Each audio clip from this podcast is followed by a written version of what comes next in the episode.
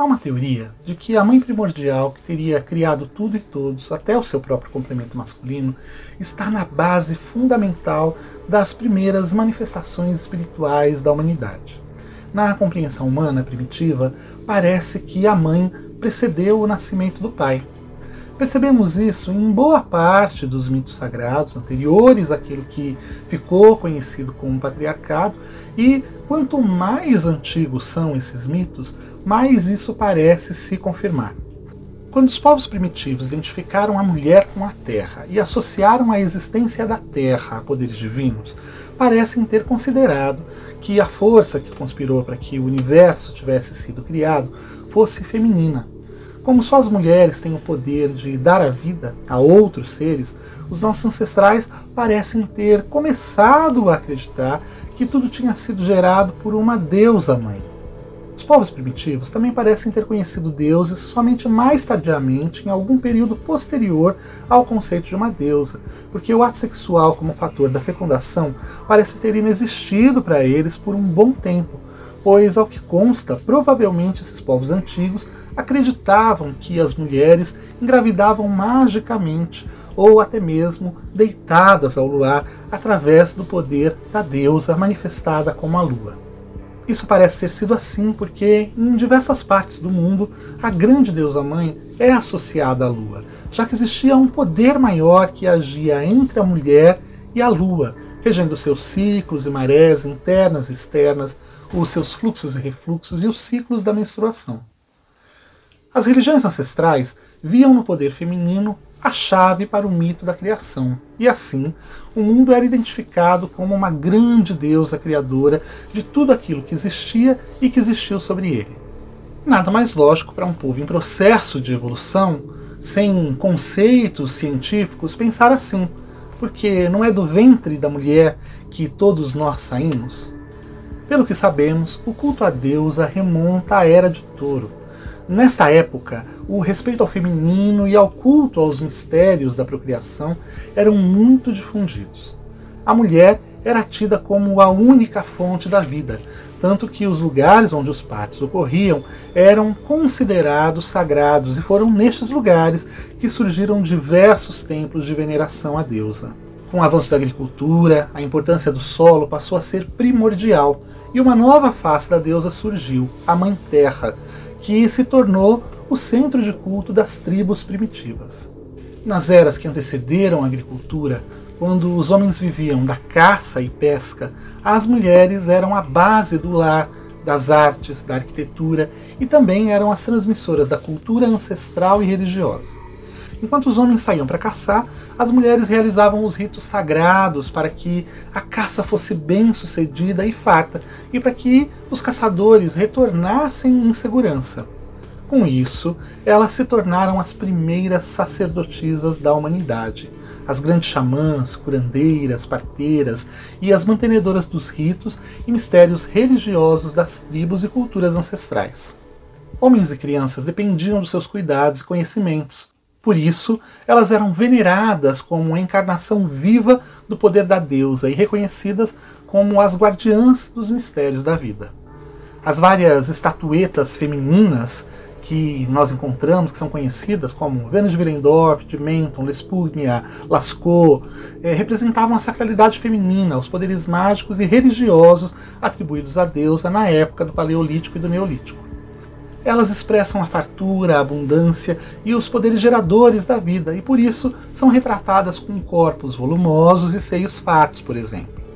Mais tarde, quando os povos indo-europeus se converteram em tribos conquistadoras e guerreiras e se expandiram em busca de melhores temperaturas, o culto ao sol suplantou o culto à lua. E assim surge o culto a uma deidade masculina, simbolizada pelos poderes solares. Data daí as primeiras noções de uma divindade masculina, representando os poderes fertilizadores da vida e ornando chifres em sua cabeça, assim como o atual deus das bruxas. Até o início da Era de Peixes, deusa e deus parecem ter sido cultuados juntos e os seus cultos eram interligados, tolerantes entre si e estavam em perfeito equilíbrio. Mas, com o tempo, pouco a pouco instaurou-se o culto ao Sol com a chegada da Era de Ares, e assim nasceu o patriarcado. A partir de 330 da Era Comum, o catolicismo foi estabelecido como a religião oficial de Roma. E o culto à deusa começou a declinar aos poucos, porque o cristianismo foi irrompendo toda a Europa e se converteu como a religião da moda dos reis e das rainhas da época. Mas as pessoas comuns, os servos e servas, ao que parece, jamais abandonaram de fato seus antigos deuses. E mesmo depois que a força opressora do cristianismo destruiu as religiões pagãs da antiguidade, boa parte delas sobreviveu por meio do folclore. Muitos dos seres encontrados nessas tradições folclóricas são reminiscências dos antigos deuses pagãos um dia cultuados em toda sua glória e expressam as forças da natureza e deidades que podem, de alguma forma, serem identificadas com esses dois princípios primordiais geradores da vida que expressam as forças femininas e masculinas da criação. Essas duas forças ancestrais, Deus e Deus, serviram de inspiração para os pais fundadores da Wicca, que encontraram nelas um simbolismo que respondia às suas visões acerca do divino e fornecia uma ligação ancestral poderosa com os primeiros povos da Europa. E é assim que a deusa da lua e da terra e o deus cornífero da caça e da morte se tornam as deidades tutelares da bruxaria moderna.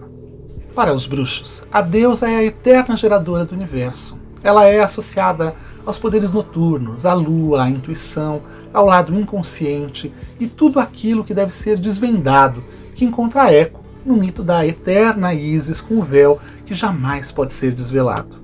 Como a lua jamais morre, mas muda de fase a cada sete dias, assim ela representa os mistérios da eternidade e mutação.